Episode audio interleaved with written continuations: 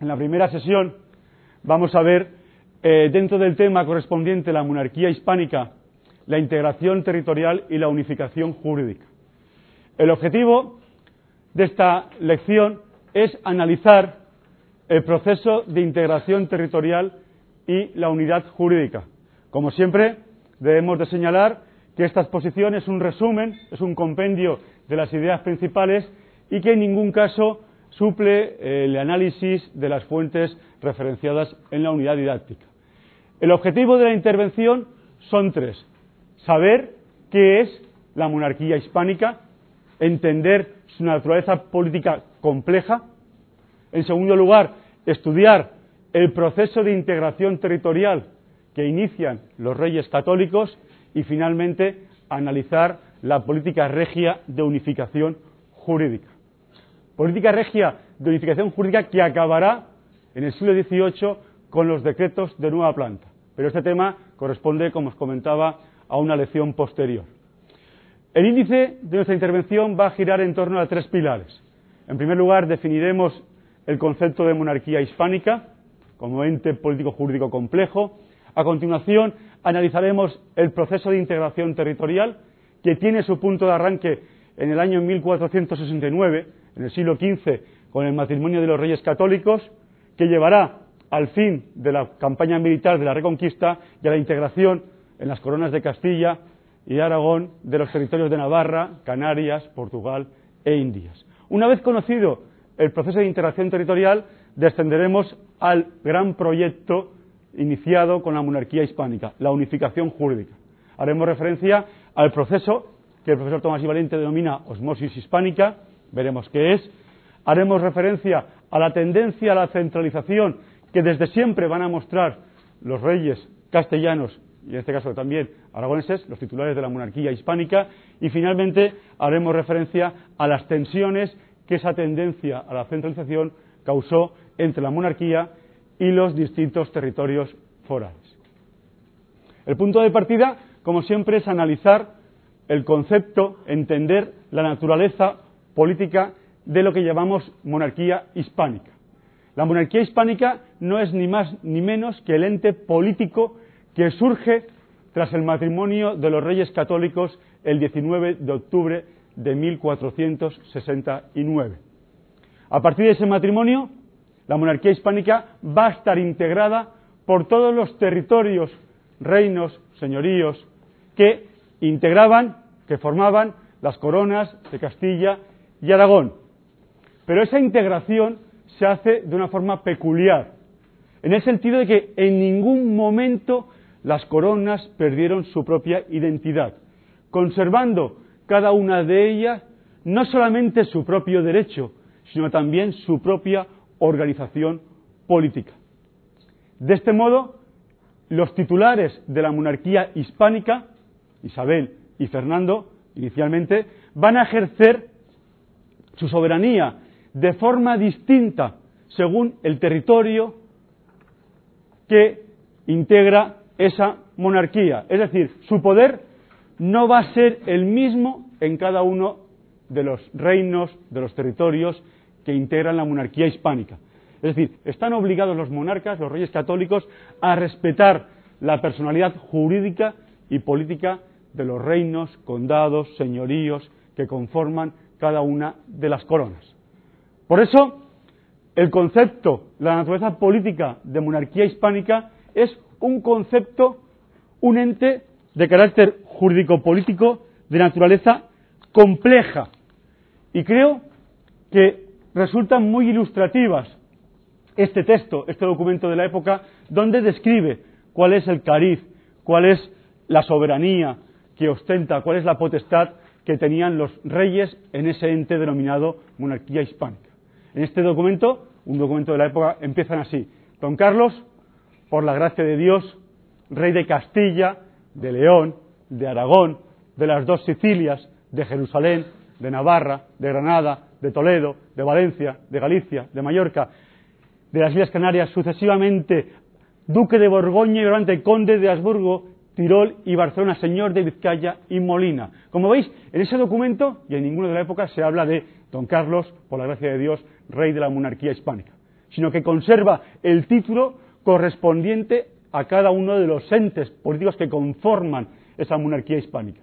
Y el rey, don Carlos, es rey de Galicia, es rey de Castilla, rey de Aragón y ostenta en ese territorio las potestades, la soberanía que le atribuyen las leyes, los fueros, las normas de dicho territorio. Esta peculiar organización política, esta forma de configurar la monarquía hispánica, responde, tiene su justificación jurídica en las teorías medievales sobre la adquisición de bienes muebles e inmuebles, los que les comentaba anteriormente. Es decir, cuando un reino se heredaba o se integraba mediante un pacto, ni el rey ni sus sucesores podían modificar su organización interna, sino que debían mantenerlo tal cual. Estaban obligados a jurar obediencia y fidelidad a las normas, a los fueros de ese territorio, porque lo quieren en virtud de herencia, en virtud de pacto. Sin embargo, fijaros, son esas mismas teorías medievales, en el caso de que la integración de un territorio a ese ente, denominada monarquía hispánica, se ejerciera mediante el derecho de conquista, se consideraba que ese territorio se había adquirido y por tanto el monarca podía imponer en él el derecho que considerara oportuno. No estaba obligado, por tanto, a respetar el marco legal vigente en dicho territorio. Estas teorías medievales de carácter jurídico son importantes tenerlas en mente porque la primera es la que justifica ese carácter hereditario, esa integración de los distintos territorios en la monarquía hispánica mediante pacto, mediante herencia, es lo que justifica que los reyes se sientan obligados, deban guardar fidelidad a los fueros, a las normas de los distintos territorios, y la segunda teoría, la teoría del derecho de conquista, como veremos en la siguiente exposición, es la que va a justificar que en virtud de la rebelión los monarcas puedan derogar el derecho vigente y puedan decretar una nueva planta, un nuevo orden jurídico para esos territorios que han incumplido, que han violentado ese deber de fidelidad. En conclusión, y para que quede clara esta idea, la monarquía hispánica constituye, sí, un único Estado, una única monarquía, pero eso sí, con diversidad de reinos, de autoritas regia y de sistemas jurídicos. Es decir, un soberano con distinto ejercicio de sus atribuciones en función del territorio en el que se halla. Lógicamente, esta compleja realidad jurídico-política va a generar, va a suscitar graves inconvenientes que en la práctica van a condicionar la propia actividad real, encaminada durante mucho tiempo, durante siglos, la política regia a la unificación política y a la racionalización jurídica de ese territorio. Conocido o entendido, expuesto el concepto, la naturaleza jurídico-política de lo que denominamos monarquía hispánica, vamos a pasar ahora a referirnos al llamado proceso de integración territorial. El reinado de los reyes católicos, en concreto el matrimonio de Isabel y Fernando en octubre de 1469, implica, como comentábamos anteriormente, la unión de las dos coronas, la corona de Castilla y la corona de Aragón, la persona de los monarcas, de los reyes católicos, de Isabel y Fernando, pero manteniendo cada una de ellas su propia estructura diferenciada.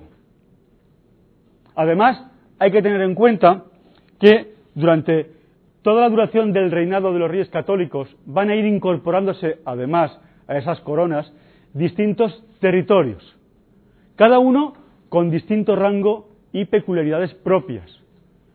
Pues unos serán reinos, otros principados, marquesados o señoríos. Y los monarcas se verán obligados a respetar, a eh, mantener las peculiaridades jurídicas y políticas de esos territorios integrados. Nos interesa saber cómo se produce ese proceso de integración, cuáles son sus principales notas, sus principales rasgos o características. Esa integración se va a producir de forma desigual. Cada territorio va a conformar, va a pasar a formar parte de la monarquía hispánica con peculiaridades propias. ese proceso de integración territorial va a ser consecuencia del fortalecimiento del poder real que se va a producir en la península con el matrimonio de los reyes católicos, el proceso de la reconquista y sobre todo el descubrimiento de América.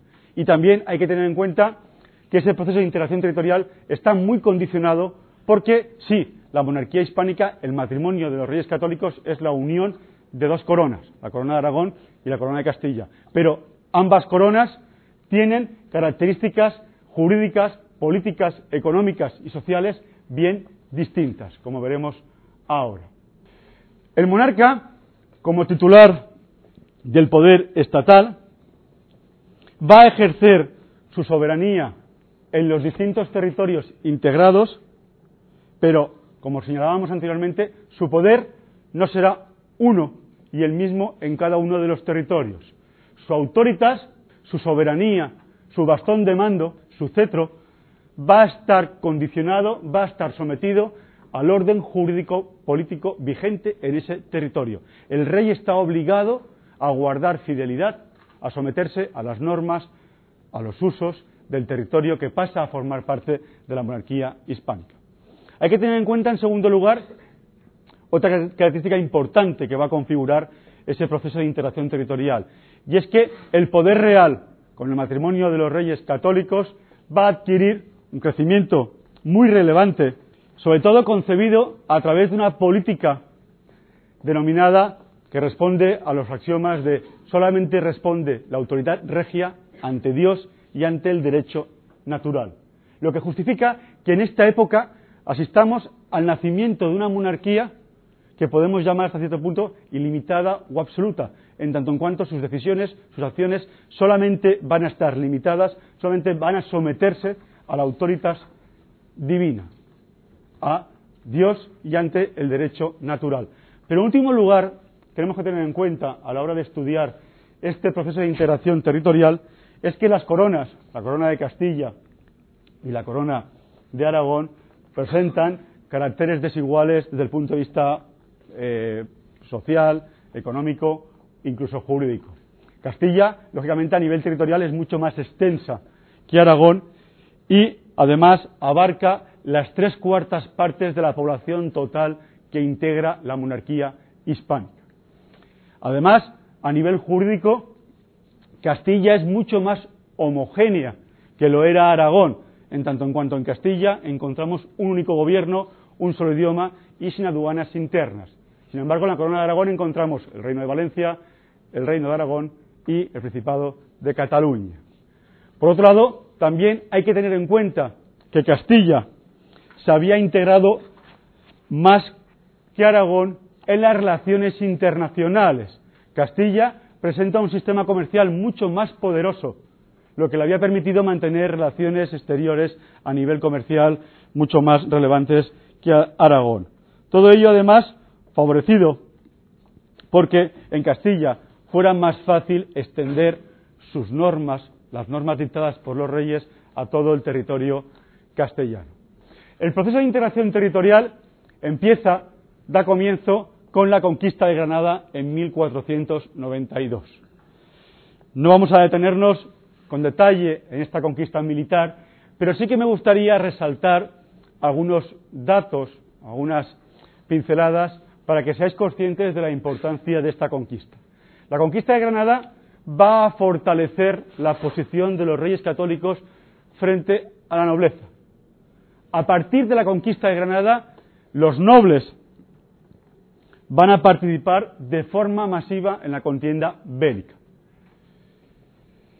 La conquista de Granada supone a nivel histórico un hito, en tanto en cuanto es el momento clave en el cual vamos a asistir al nacimiento de un Estado castellano moderno, fuerte. Y además, la conquista de Granada va a permitir que los reyes católicos puedan dedicar buena parte de sus recursos militares, buena parte de sus atenciones a otros frentes de su política exterior, especialmente su rivalidad con Francia e Italia y en concreto con la recuperación de los territorios del Rosellón y la Cerdeña en Italia.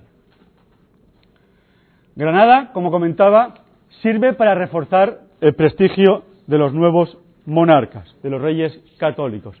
Pero ese proceso de integración territorial también se consigue con Navarra en el año 1512 y se va a conseguir de una forma peculiar que explica la idiosincrasia, las peculiaridades del territorio de Navarra, del territorio navarro. La anexión de Navarra a Castilla se produce en el año 1512. Ya fallecida Isabel, Fernando el Católico es el que asume esa empresa. Lo realiza, la asume en aplicación, en virtud de una bula papal, que entregaba la propiedad del reino de Navarra a quien lo ocupase, como consecuencia de unas desavenencias con la reina Catalina y su marido, titulares de la monarquía navarra por aquel entonces. Pues bien, Fernando el Católico, en aplicación de esa bula papal, inició la anexión de Navarra para la corona de Castilla.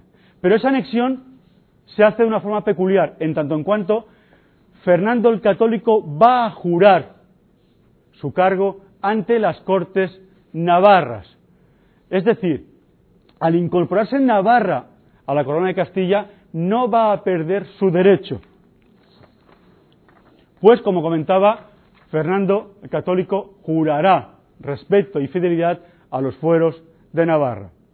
Así, podemos afirmar que Navarra, en ese proceso de integración territorial, no fue absorbida por Castilla, sino que se va a incorporar a la corona castellana en un plano de igualdad y conservando su derecho.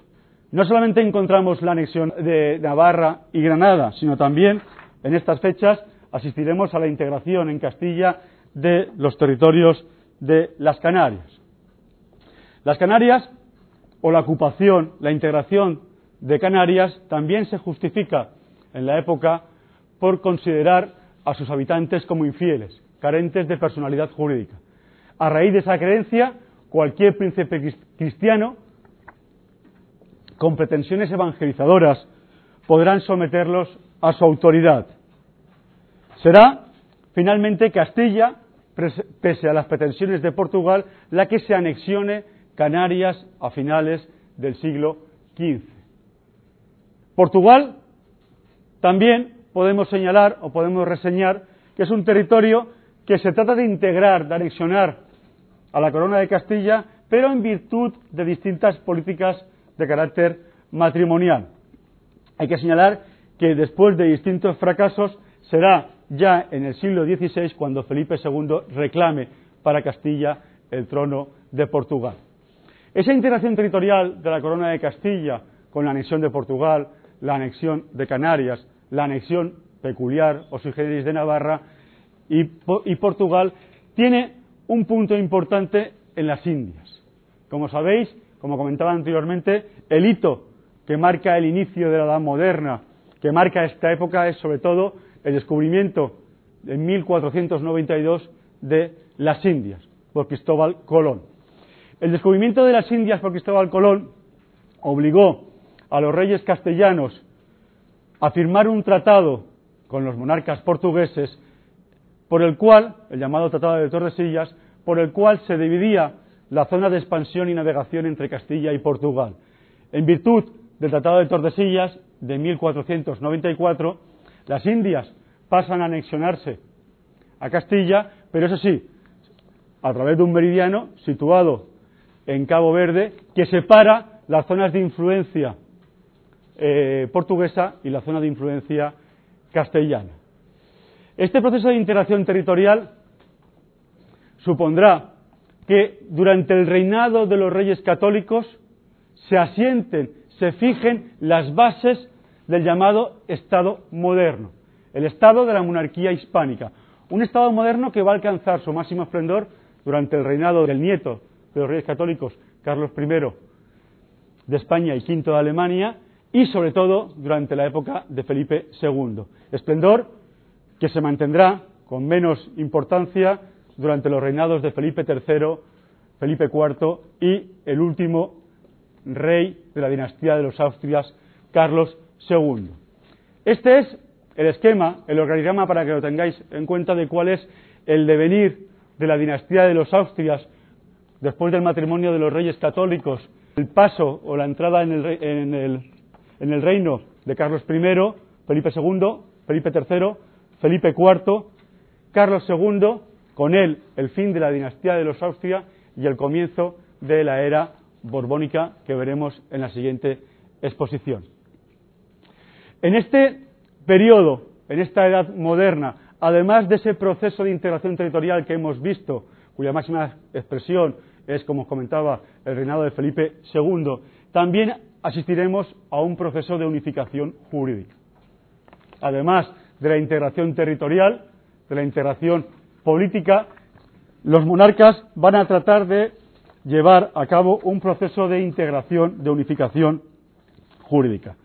Este proceso se lleva a cabo por diferentes vertientes o presenta distintas notas a tener en cuenta. En primer lugar, tenemos que hacer referencia a lo que el profesor Tomás y Valiente denomina osmosis hispánica. Veremos qué es.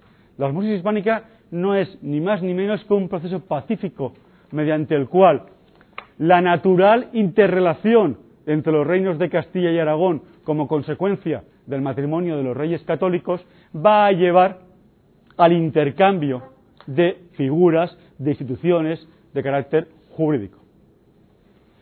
De igual manera, veremos cómo los reyes de la dinastía de los Austria, desde la época de los reyes católicos hasta Carlos II, van a tratar de mantener una política dirigida a la centralización en el sentido de que las disposiciones dictadas por esos monarcas tengan plena validez en todo el territorio bajo su mandato, bajo su cetro, bajo su corona.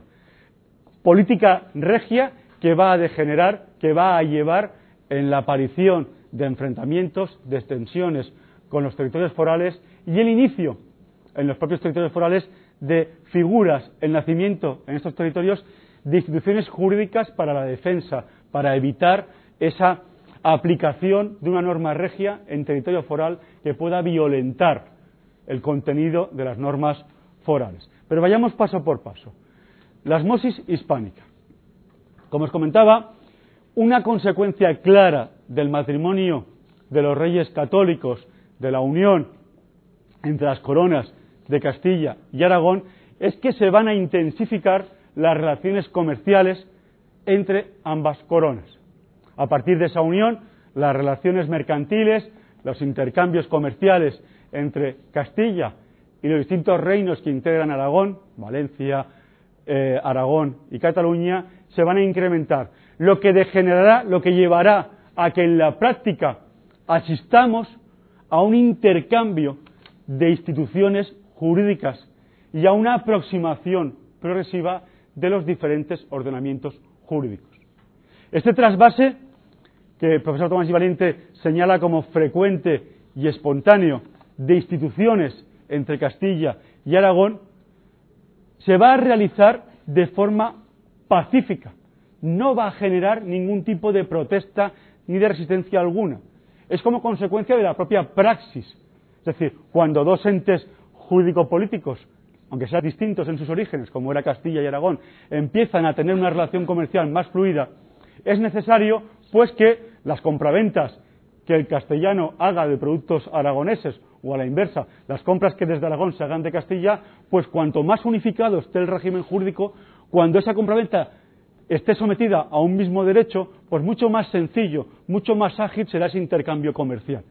Y por tanto vamos a asistir en esos comienzos a una cierta unificación en el campo de lo jurídico como consecuencia de la propia interrelación de los propios eh, habitantes de los distintos territorios que integran las dos coronas y esa interrelación, esa eh, unificación jurídica en este primer estadio va a ser pacífico, voluntario y espontáneo como consecuencia de la propia praxis, del día a día del intercambio comercial.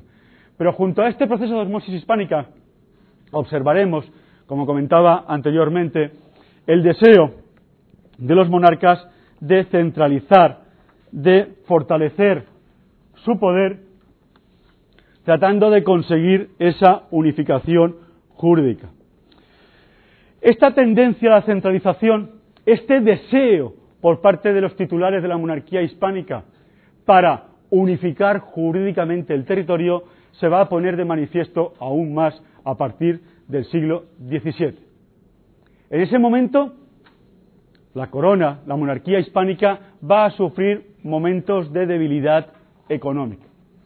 Las necesidades militares van a demandar una mayor aportación financiera y los monarcas van a tratar de exigir que los territorios que integran la corona de Aragón aporten recursos militares y económicos para poder continuar con las campañas de guerra. El problema es que los territorios de la corona de Aragón van a obstaculizar, van a negarse a atender las peticiones reales en virtud de la aplicación de sus propias instituciones. Veremos al estudiar las Cortes cómo el funcionamiento de las Cortes castellanas y las Cortes aragonesas es distinto. En las Cortes aragonesas, el rey, antes de poner de manifiesto pues sus peticiones, sus necesidades militares o económicas, ha de atender las peticiones, eh, las quejas de agravios, las demandas de los distintos reinos.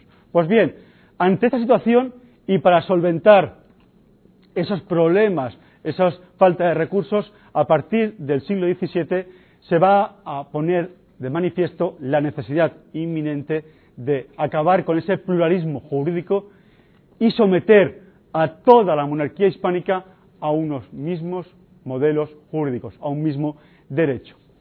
En este sentido, o en este deseo de unificación jurídica, destacan las palabras que el valido de Felipe IV, el conde duque de Olivares, remite al monarca en este siglo, en el siglo XVII, cuando el conde duque de Olivares le dice a Felipe IV, tenga vuestra majestad por el negocio más importante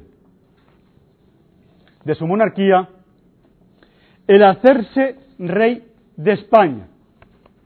Tenga vuestra majestad por el negocio más importante de su monarquía, el hacerse rey de España. Y quiere decir, señor, con esto, que no se contente vuestra majestad con ser rey de Portugal, de Aragón, de Valencia, conde de Barcelona, sino que trabaje y piense con consejo mudado y secreto por reducir estos reinos de que se compone España al estilo y leyes castellanas, al estilo y leyes de Castilla, sin diferencia. Y concluye que si vuestra majestad lo alcanza, será el príncipe más poderoso del mundo.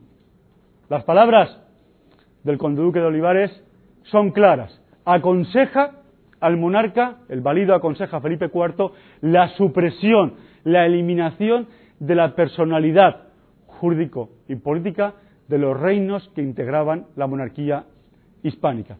Es decir, que este ente plural y complejo que hemos descrito al inicio de nuestra intervención sea homogéneo sobre la base del derecho castellano.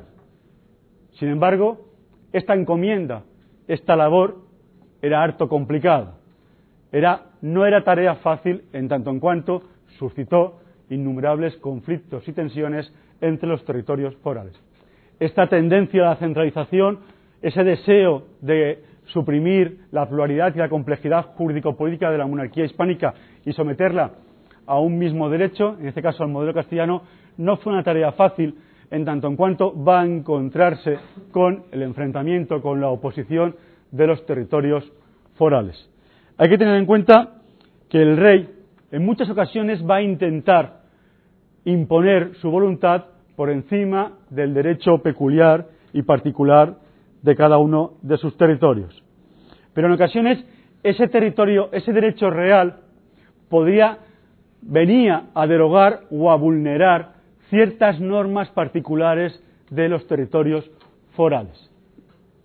Ante esta situación, ante esta política regia de dictar normas con carácter general, cuya filosofía o cuyos dictados podían violentar, podían vulnerar las normas forales, vamos a asistir al nacimiento de distintos mecanismos jurídicos nacidos en los propios territorios forales para evitar, para frenar esa tendencia del monarca a la centralización o al dictado de normas de carácter general con aplicación en todos los territorios bajo su mandato. El primer momento, en un primer instante, ese, ese mecanismo de defensa de los territorios forales se va a encontrar con la utilización de la llamada fórmula denominada obedézcase pero no se cumpla. Esta cláusula constituye un auténtico mecanismo de defensa frente a los mandamientos reales contrarios a las leyes forales. Para García Gallo, el obedecimiento, obedézcase, implica acatamiento respetuoso de la voluntad regia. Pero el no cumplimiento, pero no se cumpla, supone la suspensión en la aplicación de esa ley hasta que el monarca, informado del hecho, resolviese en definitiva. En virtud de esta fórmula, obedézcase, pero no se cumpla, se suspendía la aplicación del mandato real, incursa en contrafuero, que podía violentar una norma foral, y se suplicaba al rey su anulación. No obstante, eso sí, hay que tener en cuenta que si el rey no quería anularla, era obligado su cumplimiento, no cabía resistirse a su autoridad y por tanto debía ser aplicada en el territorio foral. La artimaña, el mecanismo es claro. Ante una norma regia que ha de aplicarse en un territorio foral, que tiene una norma que regula en sentido contrario o que viene a ser modificada o derogada por esa norma regia, los órganos de gobierno de los distintos territorios forales crean, articulan esa fórmula de defensa. La cláusula obedézcase, pero no se cumple. Yo acato la autoridad regia, respeto su autoridad, pero como entiendo que esa norma puede violentar, puede infringir, por así decirlo, el contenido de mi derecho foral, elevo al monarca una queja para que el monarca reconsidere su posición, reconsidere su decisión y resuelva. Ah, eso sí, esta cláusula, obedézcase pero no se cumpla, si a posteriori el monarca ratifica la norma, no impide la aplicación de esa norma regia en el territorio foral. Fijaros, para evitar estas deficiencias del sistema y para evitar que pudiera ser violentado el derecho foral por la debilidad de la fórmula obedézcase pero no se cumpla cuando el monarca ratificaba sus decisiones, vamos a asistir al nacimiento en distintos territorios forales de la península de fórmulas específicas de defensa. Así, por ejemplo, en los territorios vascos de Guipúzcoa, Vizcaya y Álava encontraremos las figuras jurídicas de la sobrecarta, el reparo de agravios y el llamado pase foral. Todos estos mecanismos son mecanismos de defensa, de salvaguardia del derecho foral frente a los ataques, frente a las posibles violaciones o vulneraciones de ese derecho por parte de las normas regias, de las decisiones reales. Nosotros hoy vamos a referirnos al pase foral. El pase foral es un privilegio que ostentaba la Junta o Diputaciones eh, vascas por el que previamente a la aplicación de una norma regia en el territorio vasco, esa norma debía ser examinada y reconocida por la Junta foral, por la Junta vasca, a fin de examinar, de evaluar si esa norma regia se oponía o no a las libertades, exenciones y franquicias de los territorios vascos. De este modo, si esa norma regia no vulneraba los fueros vascos, se le concedía el uso o pase foral, se le daba el placet, el visto bueno. Pero por el contrario, si esa norma regia violentaba lo establecido en las normas, en los fueros vascos, se producía un doble efecto. En primer lugar, la aplicación de esa norma quedaba suspendida en territorio vasco. No se aplica la norma regia. ¿eh? Y además se remite a la autoridad un escrito donde se le pide, se le demanda para que modifique esa disposición regia. Figuras similares a la sobrecarta, al reparo de agravios o el pase foral propio de los territorios vascos también vamos a encontrar en Navarra. En Navarra encontramos la llamada sobrecarta y el reparo de agravios. La primera, la sobrecarta, en Navarra, va a presentar un carácter similar al pase foral vasco, ya que se trata de un mecanismo de control preventivo, previo a la aplicación de la disposición regia en el territorio navarro. Mediante la sobrecarta, cualquier disposición regia debía ser examinada por las instituciones forales navarras antes de su aplicación. En el supuesto de que este tipo de control no fuera eficaz, es decir, fijaros, aun en el caso de que una norma que hubiera obtenido la sobrecarta, el visto bueno de la autoridad foral y pasara y fuera aplicada en Navarra y a posteriori se observara que esa norma pudiera infringir, podía vulnerar de alguna manera el derecho foral navarro, encontramos un control a posteriori, el llamado reparo de agravios, mediante el cual cualquier corporación o particular o particular podía denunciar estas irregularidades ante las autoridades forales para que el problema fuera subsanado, para que se reparara la afrenta. En conclusión, y con esto terminamos, todos estos mecanismos de revisión, de control que hemos explicado, la sobrecarta, el reparo de agravios, el pase foral, no evidencian sino una tensión clara que va a subyacer en la monarquía hispánica entre la autoridad regia y los distintos territorios forales. Estos, los territorios forales, no van a cesar en su empeño de mantener sus peculiaridades, sus privilegios, condicionando de esta forma toda la actividad política y jurídica de los titulares de la monarquía hispánica durante el antiguo régimen. No será, fíjense, hasta el siglo XVIII cuando, como consecuencia de los decretos de nueva planta, que veremos en otra exposición, cuando se consiga la definitiva unificación jurídica y la consecuente derogación de los ordenamientos jurídicos forales.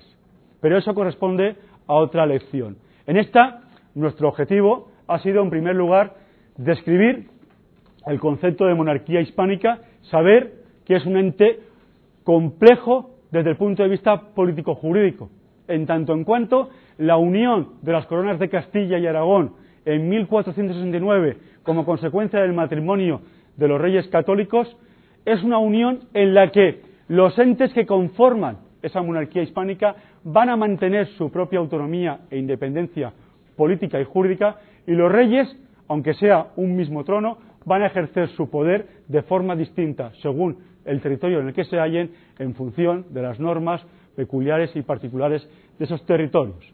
Asimismo, vamos a asistir de igual manera a un proceso de integración territorial que se inicia con el matrimonio de los reyes católicos, la unión de las coronas de Castilla y Aragón, que dará lugar posteriormente a una consolidación de ese programa territorial con la anexión de Granada, con la reconquista de Granada, la anexión de Canarias, Portugal, las Indias y sobre todo Navarra a partir de 1512. Pero ese proceso va a culminar con un intento de unificación jurídica. Por un lado, la llamada osmosis hispánica o ese intercambio natural, espontáneo, pacífico de instituciones jurídicas entre los territorios aragoneses y castellanos como consecuencia de la actividad comercial. Vamos a, hemos visto, mejor dicho, esa política regia de tender a la centralización jurídica puesta de manifiesto de forma muy clara en el memorial del conde duque de Olivares a Felipe IV, tenga su majestad como el negocio más importante el hacerse rey de España. Y finalmente hemos hecho referencia a las consecuencias directas de esa política centralizadora, al nacimiento, a la aparición de tensiones, de conflictos entre el monarca y los territorios forales, que dará lugar al nacimiento, a la aparición de fórmulas jurídicas forales que van a tratar de evitar que en sus territorios se apliquen normas regias, normas reales que puedan vulnerar, que violen, que contravengan el contenido de su derecho foral. Esas fórmulas son inicialmente la cláusula obedezcase pero no se cumpla, pero posteriormente y de forma más específica para, para territorios vascos y para territorios navarros el pase foral, la sobrecarta y el reparo de agravios. Con esto damos por acabado el tema correspondiente a la presentación de la monarquía hispánica.